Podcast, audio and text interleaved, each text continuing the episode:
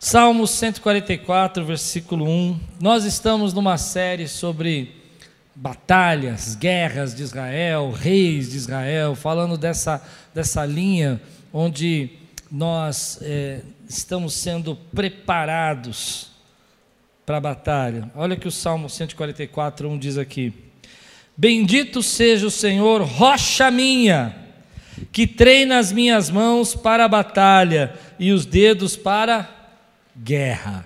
Bendito seja o Senhor que treina você para a batalha e te prepara. Quando eu falo de batalha, eu vi uma frase essa semana que eu achei muito engraçado. Porque eu estou nessa série pregando sobre batalha, então eu percebo que algumas pessoas entendem que eu quero falar da, de guerra e falar, ah, já chega, já, tanta batalha na vida, vou ouvir mais sobre isso. Mas eu vi uma frase que diz assim: Deus escolhe os seus melhores guerreiros para as batalhas mais difíceis três pontinhos, estava escrito assim: Acho que Deus me confundiu com Rambo. Eu achei isso ótimo, porque às vezes a gente não entende que todos nós passamos por batalha. Eu não quero focar na batalha em si, eu quero focar na vitória. Eu quero focar no que Deus vai fazer por meio da batalha. Eu tenho batalhas, você tem batalhas. Se eu perguntar, algumas pessoas aqui passaram por batalhas de desemprego nesse período, outros ficaram com problemas de saúde, outros tiveram batalhas internas, batalhas emocionais, outros tiveram batalhas dentro de casa, de relacionamento, de viver com a família, de ter que dividir o espaço para trabalhar, para dar aula, para aprender, e tudo isso são batalhas que nós enfrentamos, e se você não está passando por nenhuma delas, glorifica o Senhor, porque você está num privilégio. Mas um dia as batalhas chegam, elas nos alcançam, e assim que a gente tem aprendido. Mas aprender sobre batalha é uma preparação que Deus está me dando, que Deus está falando comigo, porque eu creio que coisas novas vão vir, bênçãos de Deus estão chegando, e eu preciso estar preparado para receber essas batalhas. Antes de você chegar num lugar, antes de você chegar naquele lugar onde você sonhou, planejou para a tua vida, é bem provável que você passe por lutas para chegar até lá. E essas lutas precisam, você precisa estar preparados para elas. Se você não estiver preparado, você não consegue enfrentá-las.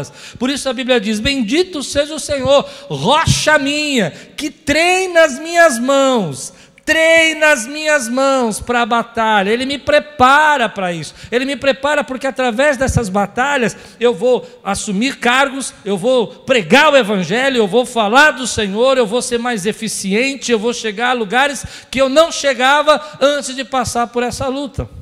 Então hoje eu estou nessa preparação e eu convidei você a fazer esse treino comigo. Nesse treino que nós estamos fazendo nesses últimos dias, nós aprendemos algumas coisas a gente precisa estar preparado para a batalha, entendendo que uma das artimanhas da batalha é ser afrontado, é você ter medo, é você ser intimidado. Pessoas que não vencem, isso eu preguei há duas semanas atrás. Se você não ouviu, volta lá, você vai estar na internet, você escuta. E as pessoas não entendem que a intimidação impede você de avançar. E muitas vezes a porta se abre, as oportunidades vêm, mas você não tem coragem porque você fica intimidado. Alguém diz que você não é capaz, algumas pessoas dizem que as coisas vão piorar e você não consegue avançar. Falei também semana passada que quem quiser vencer num tempo de batalha precisa controlar a frustração. Tem muita gente que não controla a frustração. Foi a parte que mais gostaram da semana passada, porque acho que estava todo mundo passando por isso. O que é controlar a frustração? É entender que três, quatro vezes no dia você vai passar por problemas que vão deixar você frustrado, mas que você não pode deixar isso levar você ao mal. Você precisa estar na posição e entender que Deus está cuidando da tua vida. Falei também nessa tempo de batalha, é que às vezes a gente não consegue entender que algumas batalhas é o único jeito de levar você para o seu destino. Uma das coisas que eu penso quando eu lembro disso é o quanto que eu estava com medo de alugar esse prédio, reformar esse prédio, quando ele apareceu porque eu sabia que ia ser uma grande batalha, a gente alugar um prédio, reformar um prédio e mudar ao mesmo tempo, com a igreja funcionando, com poeira sendo levantada, com falta de recursos, com aluguel mais caro, mas a gente só chegou aqui porque a igreja enfrentou a batalha. Quando eu penso em batalha, eu estou pensando nesse lugar onde Deus quer nos levar. E, e às vezes a gente só entende que para chegar lá você precisa passar pela luta, você tem que estar preparado. Pessoas vão ser contrárias, gente não vai aceitar o que Deus quer fazer com você, mas se você Bendito seja o Senhor que me adestra, me prepara para a batalha. Eu entendo que Deus está dizendo para mim, filho, eu estou te preparando, porque eu vou trazer você para um campo de batalha, mas esse campo de batalha tem despojos, tem vitória, tem lugares altos que você vai passar, vai enfrentar, mas eu vou te levar nessa direção. Você crê? Você pode dizer amém por isso, querido? Essa é a palavra que vem no meu coração. E a batalha que eu escolhi hoje para a gente estudar é a batalha de, de Juízes, capítulo 6, a batalha de Gideão. Tema de hoje, agora pela manhã, estou sendo treinado para vencer. Você pode repetir comigo? Estou sendo treinado para vencer. Juízes capítulo 6, versículo 1 a 10. Eu falei um pouco sobre Gideão no começo da pandemia, dizendo que líderes crescem, se apresentam na crise. Mas hoje eu quero olhar para a batalha que ele enfrentou. Se você está pronto, eu estou pronto. Os filhos de Israel fizeram o que era mal aos olhos do Senhor, e por isso o Senhor os entregou nas mãos dos midianitas. Durante sete anos, os midianitas prevaleceram contra Israel. E por causa dos midianitas, os filhos de Israel fizeram para si as covas que estão nos montes, as cavernas e as fortificações. Porque cada vez, perceba, cada vez que os, que os israelitas semeavam, os midianitas, os amalequitas e os povos do Oriente os atacavam acampavam Israel, destruindo os produtos da terra até a vizinhança de Gaza, e não deixavam Israel sustento algum, nem ovelhas, nem bois, nem jumentos, pois vinham com o seu gado e as suas tendas com uma nuvem de gafanhotos. Eram tantos que não se podiam contar, nem a eles nem aos seus camelos, e entravam na terra para des destruir. Assim Israel ficou muito debilitado com a presença dos midianitas. Então os filhos de Israel clamaram ao Senhor. Quando os filhos de Israel, note essa parte, clamaram ao Senhor por causa dos midianitas, o Senhor lhes enviou um profeta que lhes disse: Assim diz o Senhor, Deus de Israel: Eu tirei vocês do Egito, da casa de servidão, eu os livrei das mãos dos egípcios, das mãos de todos os opressores, eu os expulsei e dei a vocês a terra deles, e disse: Eu sou o Senhor, o Deus de vocês. Não adorem os deuses dos amoreus, em cuja terra vocês estão morando, mas vocês não deram ouvidos à minha voz. Vamos orar? Senhor, fala conosco nessa manhã. Traz a tua palavra ao nosso coração. Que essa mensagem seja uma resposta para alguém que orou e pediu para que o Senhor falasse com ele. Que seja uma resposta da oração. Em nome de Jesus. Amém. Uma das coisas que eu percebo quando eu leio o livro de Juízes que me chama a atenção é que parece que Juízes apresenta um ciclo que o povo de Israel vivia. O ciclo era mais ou menos assim: o povo estava em paz, buscando a Deus. Na paz, o povo se afastava de Deus, esquecia Deus, fugia da presença de Deus e entrava em um período de perseguição, de batalha, de luta, de dificuldade. Esse período era seguido por um clamor. O povo começava a clamar e pedir para Deus libertá-lo. E Deus então enviava um juiz. Esse é o livro de juízes. Deus levanta um juiz, restaura o povo, quebra os ídolos e o povo volta a ter paz para que depois de um pouco de tempo o povo esquecesse a Deus de novo, buscasse os ídolos das outras nações, entrasse em conflito, em opressão, em julgo, em, em perdas, e aí de, clamasse a Deus de novo. Deus levantasse um juiz, levantava um juiz como Débora, como Sansão, como Jefté, e aqui no caso Gideão, para libertar o povo. O povo era liberto para Termina, gente. Esquecer a Deus de novo, eu só paro quando eles falam, amor. Esquecer a Deus de novo, entrar em idolatria, passar por perseguição e viver embaixo de jugo, e depois debaixo de jugo clamavam a Deus de novo. Deus levanta um, um juiz, vai libertar o povo, o povo é liberto, ele fica em paz para. Eles estão quase prestando atenção na palavra. Mais uma vez que eu fizer, eles prestam atenção. Para para esquecer a Deus de novo. E é um ciclo que eles vão viver. Você já deve ter visto gente que vive nesse ciclo.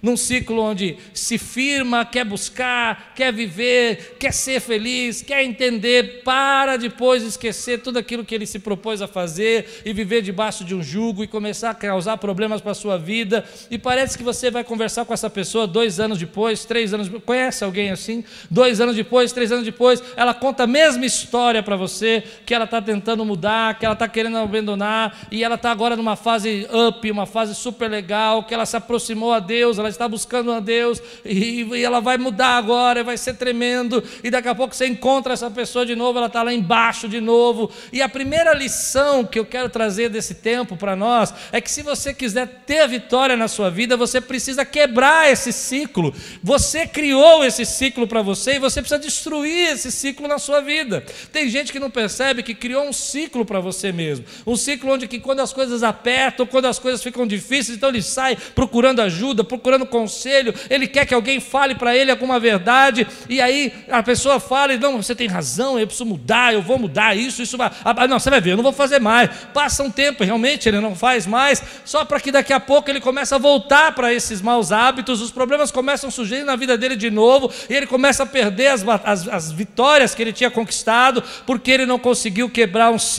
Pois bem, quero trazer uma palavra para a sua vida hoje. Nessa manhã, Deus vai quebrar ciclos aqui. Deus vai quebrar ciclos aqui, porque você está ouvindo uma palavra que está te preparando, e as suas armas são, estão sendo fortalecidas, os seus braços estão sendo adestrados para que você possa vencer esse ciclo que cria contra a tua vida. Eu me lembro uma época da minha vida que eu vivi esse ciclo quando eu era mais jovem. Ainda no começo do meu ministério, nos primeiros anos, eu era uma pessoa um pouco inconstante. Uma hora eu estava feliz, contente com uma coisa, daqui a pouco eu estava desanimado com aquilo. Eu queria que a igreja fosse pentecostal, daqui a pouco eu queria que a igreja fosse tradicional. Era uma um ciclo que me cansava, as pessoas não entendiam o que eu queria, e eu vivia embaixo desse ciclo. E um dia eu estava indo para o meu trabalho, eu me lembro até onde eu estava, eu estava na rua 25 de março, chegando no mercado onde eu trabalhava, no mercado municipal, e no meio daquele dia eu estava orando triste, porque quando um problema estava, quando não tinha problema na minha casa, eu tinha problema no ministério, quando não tinha problema no ministério, eu tinha problema na, na, na, no meu emprego, quando o emprego estava bom, em casa ficava ruim, quando casa ficava ruim, o ministério ficava ruim. E eu fiquei indignado, eu fui falando com Deus e falei: Deus, por que, que eu estou vivendo isso? Por que, que eu vivo embaixo desse ciclo? E Deus falou: porque você é inconstante, porque você não sabe quebrar o ciclo porque você não se posiciona. O povo de Israel aqui ele não se posicionava, ele vai buscar Deus quando o problema acontecia, mas ele não era constante na presença de Deus. E se você está acompanhando a minha série aqui, você lembra que há um rei, né, rei Ezequias, que era apegado a Deus. Diga comigo, apegado a Deus. Eu quero que você guarde, diga comigo, apegado a Deus. O que é isso? Ele era grudado a Deus. Esse povo não era grudado a Deus. Ele estava todo o tempo vivendo esse ciclo. Tem gente que se acostuma a viver assim. Uma hora está feliz, uma hora está triste. Você, deve conhecer pessoas que você chega no seu trabalho e você primeiro precisa sondar antes de falar bom dia. Conhece ou não? Aquela pessoa que você chega assim. Hoje, ela chegou no seu trabalho. Bom dia, é, amigo! No dia seguinte você cumprimenta, bom dia. Bom dia. Senta aí, não fala comigo não. Ninguém aguenta viver embaixo disso. Ninguém consegue crescer embaixo disso. E quando eu falo aqui desse ciclo, às vezes a gente não percebe que é um ciclo de humor oscilante, que é um ciclo de uma fé que não se firma por muito tempo, que é um ciclo de alguém que se empolga e desempolga, fica feliz e está triste daqui a pouco. Esse ciclo precisa ser quebrado. E eu queria dizer uma palavra para você que porventura vive embaixo desse ciclo. Há uma boa semente em você para quebrar esse ciclo. Você é uma boa semente que Deus plantou a sua palavra no coração para que esse ciclo fosse quebrado na tua vida. Tem gente, querido, que faz a gente pensar que a gente não é uma boa semente. Essa semana eu estava num debate na rádio e foi interessante que a pessoa que debatia comigo, ela demonstrava que todas as outras pessoas não eram uma boa semente, só ele. Eu fiquei pensando nisso. Fiquei pensando como tem gente que quer dizer que você não é uma boa semente. Como tem gente que quer dizer que você não pode mudar. Como tem gente que quer dizer que você não tem poder e autoridade para sair desse ciclo. Mas eu quero dizer uma coisa que eu acredito muito. Deus plantou uma semente que é a palavra dele, e você é essa boa semente que vai crescer, que vai dar seu fruto no tempo certo, cujas folhas não murcham. Você é essa boa semente, querido. Onde as pessoas dizem que você não pode mudar, que você não pode ser diferente, que você sempre foi assim, que você foi daquele jeito, que as coisas não dão certo para você porque você age dessa maneira e você repete. Mas deixa eu dizer, isso não é verdade. Deus plantou uma boa semente em você para que você desse fruto, meu querido. Quebre o ciclo na sua vida. A partir de hoje, se você crê, você vai dizer: há poder de Deus na minha vida para quebrar ciclos. Ciclos de tristeza, ciclos de, de, de, despesas que eu não consigo controlar, ciclos de coisas que eu consumo que eu não deveria consumir. Há poder de Deus para quebrar ciclos. É interessante que, quanto Israel não quebra esse ciclo, ele vai viver por muito tempo embaixo dessa opressão vitória e queda, vitória e queda, vitória e queda. Mas não é assim que Deus chamou você para viver. Deus chamou você para viver, querido, eu acredito, querido, em paz, viver para você. Claro, luta você vai ter o tempo todo, mas você ter controle sobre isso, no sentido que as suas emoções são controladas, que você acredita que você pode atravessar essa batalha e chegar do outro lado. Tem muita gente que não consegue quebrar o ciclo porque não entende esse ciclo, não enxerga esse ciclo, mas ele existe. Quando você pensa em outras pessoas que têm esse ciclo, eu conheço uma pessoa fazia muito tempo que eu não conversava, fazia mais de cinco anos que eu não conversava, e quando eu conversei,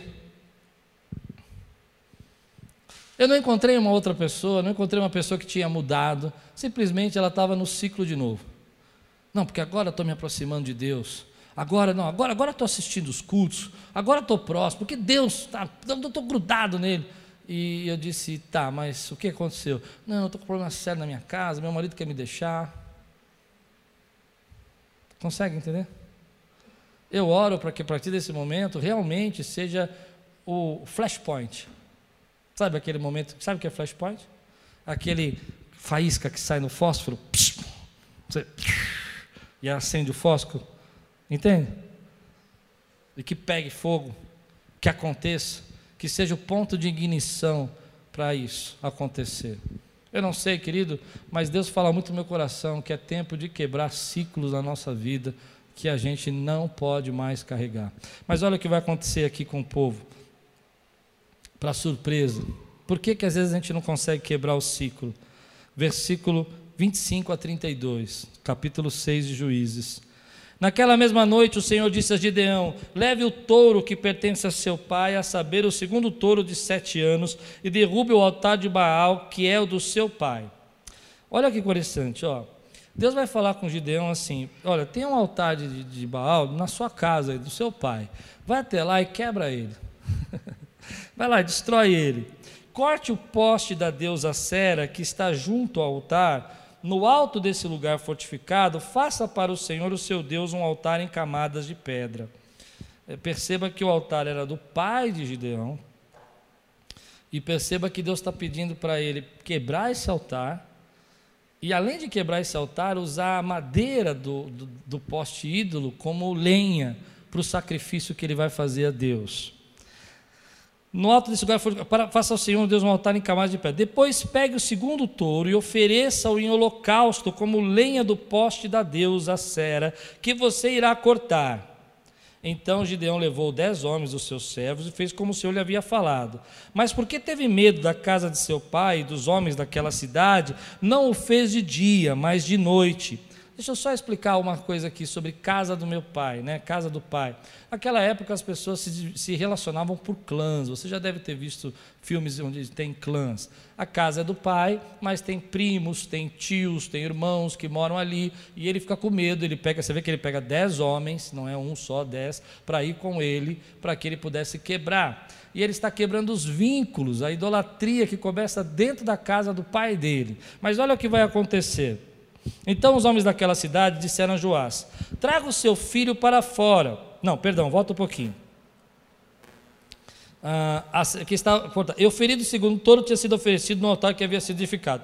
E diziam uns aos outros: Quem fez isto? E perguntando e inquirindo, disseram: Quem fez isso foi Gideão, filho de Joás. Então os homens daquela cidade disseram a Joás: Traga o seu filho para fora, para que seja morto, pois derrubou o altar de Baal e cortou o poste da deusa Sera que está junto dele. Você lembra que eu li um texto no começo, eles pedindo ajuda para Deus? Vocês lembram que eles disseram assim: clamaram ao Senhor pedindo socorro? Sim? E agora eles estão indo até lá. Gideão está indo até lá, quebrando os ídolos, quebrando o altar de Baal, e o povo se levanta e fala: Olha, quem fez isso foi Gideão, vamos matá-lo. E aí o pai dele vai tomar as dores, vai dizer assim: Porém, Joás disse a todos que puseram contra ele: Vocês querem defender a causa de Baal? Vocês querem livrá-lo? Quem defender a causa dele será morto ainda esta manhã. Se ele é Deus, que defenda a si mesmo. Afinal, derrubaram seu altar. Naquele dia, Gideão passou a ser chamado de Jerubal, porque foi dito que Baal defenda a sua causa contra ele. Mudaram até o nome de Gideão. Falaram assim: ah, você vai chamar Jerubal.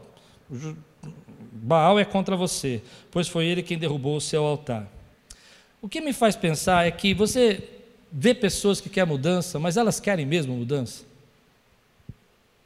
Tem muita gente que não percebe que ora, pede para Deus trazer mudanças, mas não quer quebrar os velhos vínculos familiares, culturais, pessoais e as idolatrias. Você já deve ter visto também pessoas que você fala para assim: não, tudo bem, vai, vou te dar um conselho. Você quer mudar? Muda esse jeito. Ele diz: não, esse jeito não, esse jeito é meu jeito. Quem gosta de mim tem que ser desse jeito. Tem que me aceitar como eu sou. Ou você vai falar com uma pessoa assim: olha, Deus vai trazer vitória na tua vida, mas para você achar essa vitória, você precisa começar construindo por dentro. Você precisa começar quebrando algumas coisas que estão dentro de você. Alguns vínculos, algumas ideias, alguns pensamentos e até idolatrias que você carrega. Perceba que quando eu falo idolatrias, eu não estou pensando em estátuas, eu estou pensando em pensamentos fixos, em ideias, em coisas que são recorrentes na sua vida, que você acredita que vão fazer você feliz. Se você não, não se você as perder, você vai ser uma pessoa triste e que estão impedindo você de crescer. Porque a gente entende idolatria apenas como imagens, mas existem imagens dentro de nós, que nós construímos dentro da nossa mente e que se tornam símbolos da nossa felicidade, que nós não podemos abrir mão e que estão impedindo você de chegar onde Deus planejou. A primeira lição que eu tiro aqui é que se eu quero viver vitória, eu preciso quebrar um ciclo, e para eu quebrar esse ciclo na minha vida, eu preciso olhar o que eu estou apegado. O que, que você está apegado? Quantas vezes eu já atendi pessoas e as pessoas para mim, pastor, eu quero mudar, eu quero mudar meu casamento, eu quero salvar meu relacionamento. Eu digo amém. Então, por onde você vai começar? Ah, por ele. por ele. Ele tem que mudar. Não, começa por você. Eu fiquei pensando, olha que povo engraçado. Eles pedem para Deus a mudança, eles pedem para Deus o socorro. E Deus fala: tá, ok, vou começar esse socorro, mas vou quebrar coisas que estão presas em você. Eu vou destruir coisas. E quando Deus começa a destruir isso, quando Deus começa a quebrar esse vínculo, eles ficam furiosos. Eles querem matar quem está quebrando os ídolos dele. E é exatamente assim que nós fazemos, e por isso nós não vencemos, porque nós carregamos coisas que nós não queremos mudar, porque nós não queremos que Deus mexa em algo para nós que é muito importante, que estamos apegados, mas que estamos destruídos. Vou do simples para o complicado. Você diz, Deus, eu preciso de saúde, e Deus fala para você, ok, vamos parar de comer torresmo? Torresmo não. É assim. E aí você diz: Não, mas eu tenho orado. Claro, Deus vai começar uma reforma na tua vida, Deus vai começar uma reforma no teu coração, Deus vai começar uma reforma dentro de você, mas você não quer. Você não quer. Você não quer. E por que, que você não quer? Porque você não aceita a mudança que precisa ser feita. Tem que ser do seu jeito. Já está bom, já está resolvido. Já pedimos ajuda para Deus, Deus vai fazer. Você precisa aceitar que para que você possa estar preparado para a batalha, algumas coisas precisam ser quebradas.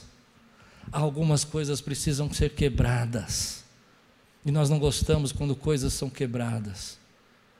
Às vezes o nosso orgulho, às vezes a nossa forma de pensar, às vezes o nosso jeito, como queremos ser tratados, ou como eu preguei semana passada, suportar a frustração, você quer ter a, vitória, mas não quer que seja quebrada a sua imagem. Você quer ter a vitória, mas não quer que seja quebrado o seu conforto. Quer correr uma maratona, mas não quer fazer o exercício básico do alongamento. Isso fala muito comigo, querido, porque muitas vezes na minha vida eu fui assim. Eu fui essa pessoa que Deus disse: Olha, ok, você quer ter essa vitória na sua vida, mas eu preciso quebrar algumas coisas. Eu disse: Não, essa amizade não. Não, esse cara é da hora, essa amizade não. E Deus fala: Não, mas se você continuar amigo dele, ele vai falar na sua cabeça e você vai se perder. Ah, mas Deus é contra a amizade? Não, querido, Deus não é contra a amizade. Mas há situações que potencializam o erro. Há pessoas que potencializam o nosso pior lado. Não existem pessoas que potencializam o nosso pior lado. E Deus precisa afastar. Mas não, não, não, não, não quero, não quero. Você quer proteger aquilo que está te deixando seguro, mas não vai quebrar o ciclo assim. É interessante que Deus vai, vai fazer com esse povo uma transformação, porque a vitória tem que começar por dentro, quebrando velhos ídolos.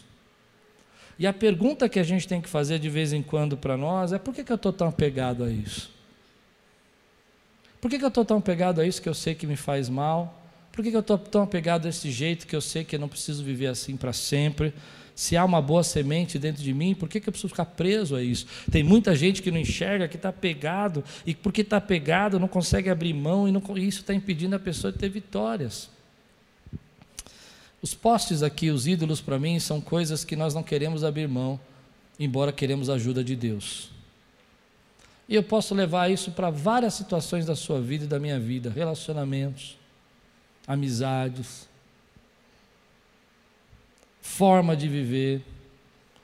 Não quero nem tão fundo, sabe? Mas eu acho que eu vou. Programações na sua mente que você acredita que tem que ser desse jeito para ser feliz. Que quem, quem falar contra isso você fica furioso. E às vezes a pessoa está te dando um toque, está te ensinando. Eu sei do que eu estou falando porque vivi isso. Vivi isso na minha vida. Vivi isso. Vivi momentos que as pessoas chegavam para mim e falavam assim: Klaus, você precisa resolver isso aqui. Ó. Ah, eu não tenho esse problema. eu não, não sou assim. Aí vem outra pessoa e fala assim: ah, sabe, você é uma benção, mas se você não mudar isso aqui. Não, não. Isso aí é crítica, são críticas de invejosos. E na verdade, são pessoas às vezes que estão dando toque para você e quebrando os seus postes ídolos. Recebe essa palavra hoje na sua vida, meu irmão? Qual é o hábito? Qual é a cultura? O que, que trouxe de herança? Quais são os ídolos da sua família? E quando eu falo ídolos da sua família, não estou falando de maldição, não, gente. Estou falando de cultura, de hábito, de jeito, de pensamento, de mentalidade fixa, que você não quebra, que você acha que é do teu jeito e do teu jeito está certo. E aí você vê a vida da pessoa indo para o buraco e você vai mostrando que está errado, mas não é assim que ela é feliz, ela acha, ela pensa, só que ela não percebe o quanto de destruição está trazendo. Mas nessa manhã eu vou liberar essa palavra. Eu creio que Deus está falando aqui você está quebrando um ciclo. Diga comigo, eu estou quebrando um ciclo. Eu me lembro de uma pessoa, um tempo atrás, aconselhando essa pessoa, ela não é da nossa igreja, e ela me falava o seguinte: que os relacionamentos dela, ela era uma pessoa assim, que tudo o que a pessoa fazia, ela guardava anotado, para depois de um tempo voltar e falar para a pessoa. Então você imagina você, eu sou casado há 27 anos. Imagina o caderno que a Lupe ia ter meu. Oh, uma Bíblia? Eu falei, meu seu, você viu, você viu, né? Ó, uma Bíblia. Ela falou, uma Bíblia. Espero que seja aquela com páginas finas e bem fininhas assim. Mas sabe o que acontece? E aí eu disse, mas se você continuar guardando esses pensamentos, nenhum relacionamento vai dar certo, porque pessoas te ofendem, pessoas te machucam, é natural. Ferro com ferro se afia, diz a palavra do Senhor. Ela é, mas eu guardo. Quebra o ciclo. Isso virou um ídolo na sua vida. Você tem que dizer para a pessoa tudo aquilo que você pensa, tudo que você quer. Meu querido, quando o povo viu que os postes ídolos não estavam lá, eles ficaram furiosos. Mas eu gosto dessa frase. Eles disseram: o pai disse, vocês vão defender Baal? Que Baal se defenda. Em outras palavras, você está defendendo isso como se fosse a última razão da tua vida. Se Ele é Deus, é Ele que se defenda. Se isso fazia bem para você, Ele vai provar que fazia bem, mas você sabe que não fazia. Nessa manhã, Deus fala muito com o meu coração, querida, a preparação é importante. Se você quer a conquista da guerra, você precisa começar dentro de você. Você quer ensinar, mas não quer aprender. Você quer crescer, mas não quer quebrar a preguiça. Você quer que os outros te acompanhem, te aceitem, te escutem, mas não quer prestar atenção. Estou pregando para alguém aqui, meu irmão? Como isso é difícil. Deus quer começar a batalha, mas a, a, vitória, mas a vitória não começa no campo de batalha. A vitória começa dentro de você, é na preparação. Você não corre uma maratona acordando de manhã assim, hoje eu vou correr uma maratona. Você precisa se preparar para ela. E a maneira de se preparar é quebrando coisas que estão impedindo você de chegar lá. Por isso eu oro nessa manhã, porque eu creio que Deus tem coisas novas para fazer na minha vida. Eu estou pedindo, Deus, me mostra as oportunidades que eu estou perdendo. Me faz enxergar as coisas que o Senhor tem trazido trazido nesse tempo para me abençoar, porque eu quero vencer nessa batalha. Bendito seja o Senhor, rocha minha, que me prepara para a batalha. Ele me prepara, ele quebra aquilo que me impede de vencer, e ele está quebrando hoje aquilo que te impede de vencer, quebrando ciclos da sua vida, quebrando situações que você carrega dentro de você. E você não sabe como quebrar, mas ele sabe. Você recebe essa palavra? Então, olha o que vai acontecer aqui, parte 3. Aqui, ó, capítulo 7 de Juízes 1 e 2. Quando você começa a aprender sobre guerra, você começa a aprender sobre, sobre vitória. Então, eu não posso sair para o campo de batalha e, e, esperar que eu vou do jeito que eu vou. Eu preciso deixar Deus quebrar algumas coisas. Se eu pedir ajuda para Ele, eu preciso deixar Ele construir o caminho dele. Aquilo que Ele sabe que eu preciso vencer. Juízes 7, 1 e 2 diz assim: Então Jerubal, isto é, Gideão, já mudaram o nome dele, se levantou de madrugada e todo o povo que com ele estava acamparam junto à fonte de Herode de maneira que o arraial dos midianitas ficava ao norte deles, no vale perto do monte de Moré. O Senhor disse a Gideão: É demais o povo que está com você para entregar aos midianitas, mas nas suas mãos. Israel poderia se gloriar contra mim, dizendo: A minha própria mão me livrou. Preste atenção. Gideão fez uma conclamação. Ele começou a dizer: Bom, agora nós estamos aqui preparados. O exército inimigo se acampou ao redor, assim, e, e, é interessante que alguns dizem que é em torno de 125 a 135 mil homens que estavam acampados. E Gideão fez uma conclamação: Pessoal, vamos guerrear, é o tempo da nossa vitória, o Senhor está conosco. À noite eu vou pregar sobre isso. Ele pediu sinais para Deus. Eu vou falar um pouco sobre esse, eh, essa história de pedir sinais para Deus. Mas é interessante que o povo veio, e quando o povo veio, Deus olhou para aquele povo e falou assim: tem gente demais aí. Tem gente demais. Se você levar todo esse pessoal aí, eles vão pensar que a vitória foi deles e não foi minha. E eu fiquei pensando sobre momentos de batalha que a gente se sente sozinho, que Deus afasta algumas pessoas de nós, que Deus diz assim: olha, tem gente demais nessa batalha, porque o que você precisa é de mim, e não de todas essas pessoas.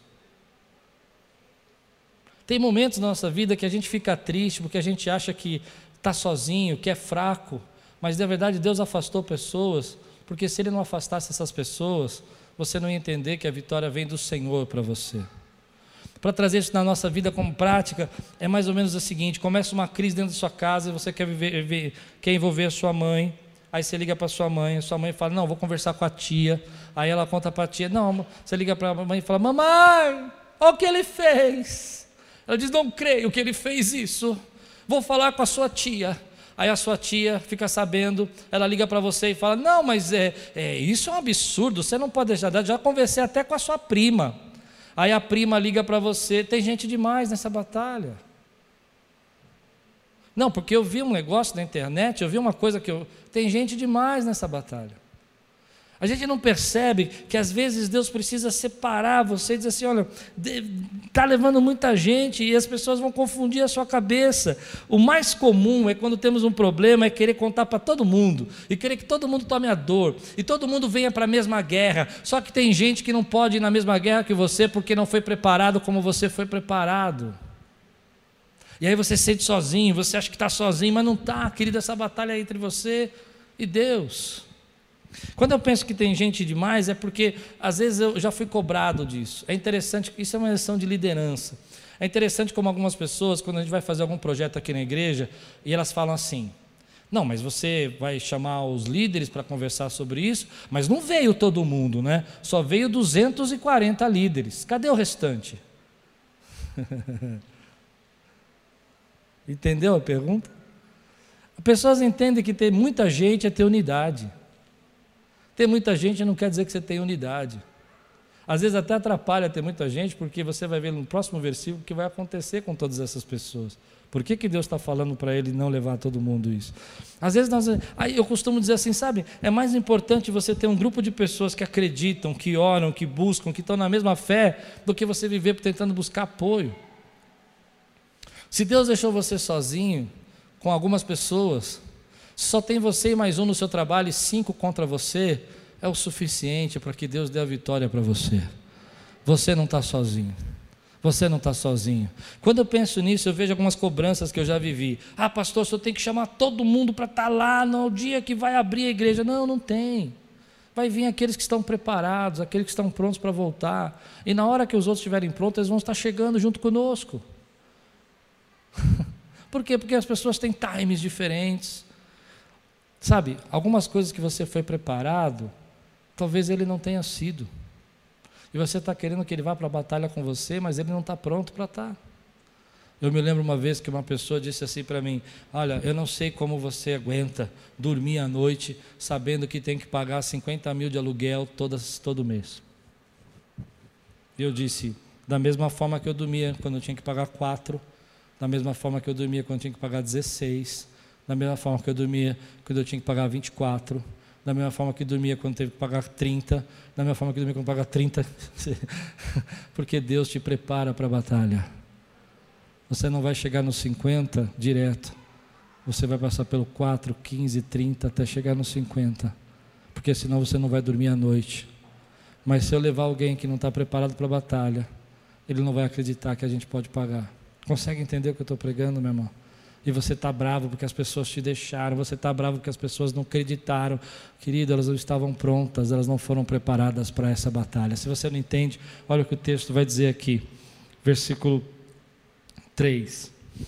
Portanto, anuncie o povo o seguinte: quem estiver assustado e com medo, saia da região montanhosa de Leade e volte para casa. Então 22 mil homens voltaram e 10 mil ficaram. Eu acho muito legal esse texto, porque você imagina o seguinte: tem 130 mil pessoas acampadas para guerrear contra Gideão. Gideão levanta e fala o seguinte: olha. Ah, é o seguinte, ele só tem mais ou menos, pelo, pela conta aqui, 35 mil. Ele fala assim: olha, é 37 mil. Quem está com medo aí vai embora. Aí o pessoal, fui e 22 mil vai embora. 22 mil falam, não, já fui. Tchau, Gideão, tchau. E aí é interessante que você fica olhando para isso, mas você não entende que o porquê Deus está fazendo isso? Porque eles estão com medo. E você não tem vitória se você fica amedrontado. Você não pode ir para a guerra se você está assustado. Você não pode ter vitória se você não acredita no que Deus pode fazer na tua vida. Você não pode ter vitória se você está programado para pensar que o ciclo não pode ser quebrado, que você vai ter que viver embaixo desse jugo para o resto da vida. Você não pode ter vitória se você não foi adestrado, treinado para viver aquilo que Deus preparou para você. Então Deus está dizendo assim: olha, não adianta você levar essas pessoas, não adianta você levar essas pessoas porque elas não estão prontas para ir com você. Você está levando gente demais que não vai ajudar em nada, que vai atrapalhar porque eles estão com medo. Então diga assim: quem está com medo vai embora e o povo vai embora. E é interessante porque não é a primeira batalha que Deus fala para os medrosos ir embora. Sabe por quê? E, e Deus não julga esses medrosos. E eu fico pensando por quê? Porque é, às vezes a gente não entende que o medo ele se espalha. Você leva pessoas que não acreditam na mesma coisa que você e eles começam a dizer e você começa a acreditar. Foi feita uma pesquisa agora, estava lendo essa semana, faz pouco tempo, mas achei interessante. Fizeram uma pesquisa sobre as emoções, como é que elas passam um para o outro. E colocaram três pessoas desconhecidas na sala. Você, você e você. As três pessoas não se conheciam. Fechados na sala. Viram? Você já viu essa pesquisa? É muito interessante. E aí mediram a batida do coração. E começaram a perceber que cada um entrou numa frequência diferente na sala. Cada um estava com seu ritmo cardíaco batendo de um jeito, nada igual. Mas quando eles sentaram, pouco tempo depois, aquele que era mais expressivo, que tinha o hábito de, sem falar, sem abrir a boca, sem falar nada, mas que tinha o hábito de ser mais expansivo das suas emoções, começou a ditar a batida do coração. E as outras duas pessoas começaram a bater o coração no mesmo tempo. Fizeram isso por várias vezes para tentar mostrar que às vezes, sem perceber, as nossas emoções são passadas. Por exemplo, ele estava com o coração acelerado, estava nervoso, começou a bater o coração mais rápido todo mundo. Estava com o coração mais calmo, estava tranquilo, começou a bater o coração mais tranquilo. E qual é a ideia deles? Eles queriam mostrar que sensações, emoções são transmitidas mesmo que você não fale. Mesmo que você não fale. E eu acredito nisso. Às vezes você está ouvindo uma pessoa, ela está fazendo tão feliz, tão contente, mas você percebe que estava triste hoje, né? Por quê? Porque emoções são transferidas. Deus está dizendo assim: ó, não leve essas pessoas porque elas vão atrapalhar você nessa batalha. Elas estão batendo o coração em frequências que não são a mesma frequência que você. Forte isso. Elas não estão entendendo que o coração não está batendo na mesma frequência e por isso elas não vão conseguir acompanhar o que vou fazer na vida de vocês. Então, algumas vezes as pessoas precisam ir. Sabe por quê? Porque Deus preparou você você enfrentou a ursa, você enfrentou o leão, e agora Deus vai te usar para derrubar o gigante. Você foi preparado para isso. Você enfrentou, querido, a casa de Potifar. Você enfrentou a cadeia do Egito. E agora Deus está te preparando para ser o governador de todo o Egito. Estou falando de José. Deus foi te adestrando, Deus foi te preparando, foi treinando você para a batalha. E do tamanho da tua preparação, é o tamanho da conquista que Deus está fazendo na tua vida. O tamanho do que Deus está te ensinando, quebrando os ídolos, quebrando as coisas que não prestam. Deus está treinando você para que você possa ter vitória na tua vida. Algumas pessoas vão embora e você se sente sozinho. Eu me lembro, eu citei aqui quando a gente alugou esse prédio. Eu me lembro que alguns irmãos saíram da igreja exatamente no momento que nós alugamos esse prédio. E não foi a primeira vez que eu vi isso. E por que saíram?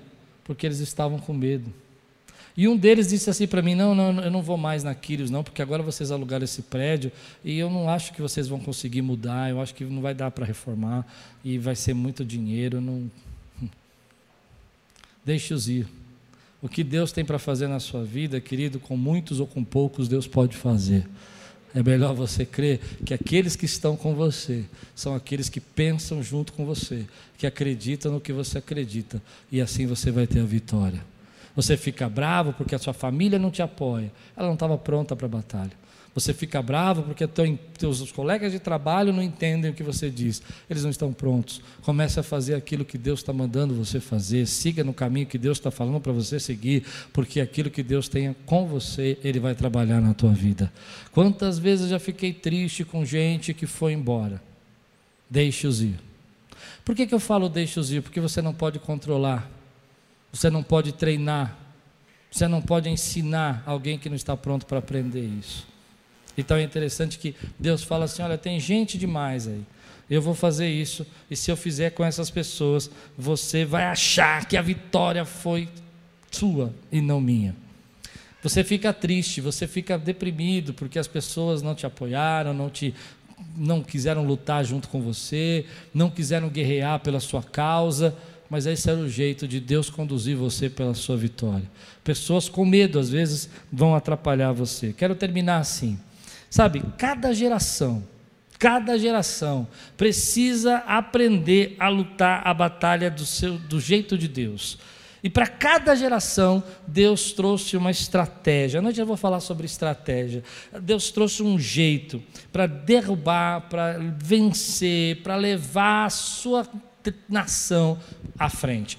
É interessante isso porque a gente não entende que cada geração precisa aprender a lutar a sua batalha. Nós estamos numa geração onde a nossa batalha é diferente, é diferente de todas as outras que eu já vi. Nesse período, no tempo que eu sou pastor, nossa batalha vai ser diferente. Para cada geração, Deus usou uma estratégia. Por exemplo, com Moisés, Deus levou o faraó no meio do no mar e afundou ele no mar, inundou todo o exército. Já com Josué, ele mandou fazer a volta na muralha de Jericó e tocar as trombetas e a sétima volta a muralha caiu. Já com Débora para vencer Cícera, ele calhou as rodas dos carros de guerra na lama. Eu não sei como Deus vai fazer. Com Gideão, ele vai usar um barulho, ele vai usar um, um som, vai colocar um medo no inimigo. Mas sabe o que eu creio? Eu creio que Deus tem vitória e que nós estamos aprendendo a vencer essas batalhas por meio da glória, da graça de Deus, porque Deus tem estratégias novas para a nossa vida. Não fique com medo se as pessoas te deixam no meio da batalha, porque elas às vezes não conseguem entender o processo que você está passando.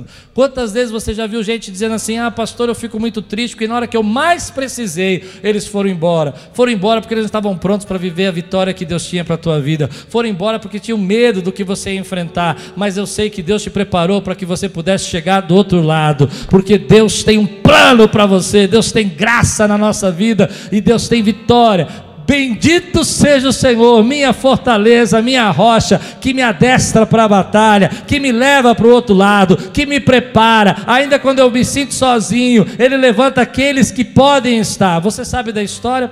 Eu vou contar à noite, mas eu vou adiantar um pouquinho. Gideão vai com 300 homens, nem esses 10 mil que ficaram vão com ele, vão só 300. E aí você fala, não, mas está sozinho Gideão, 135 mil contra 300.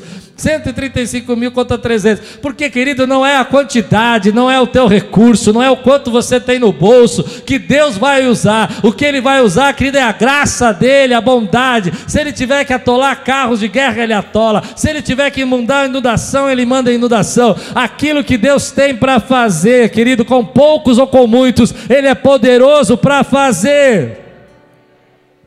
Mas você precisa estar preparado.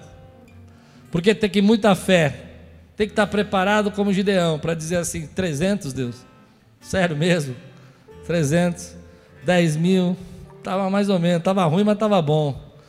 22 mil menos 10 mil, tá bom, Deus, mas 300. Sabe o que Deus fala comigo, querido? Em cada momento, Deus vai ensinar a viver pela glória dEle, para viver pela glória do Senhor, pela fé, para viver pela fé.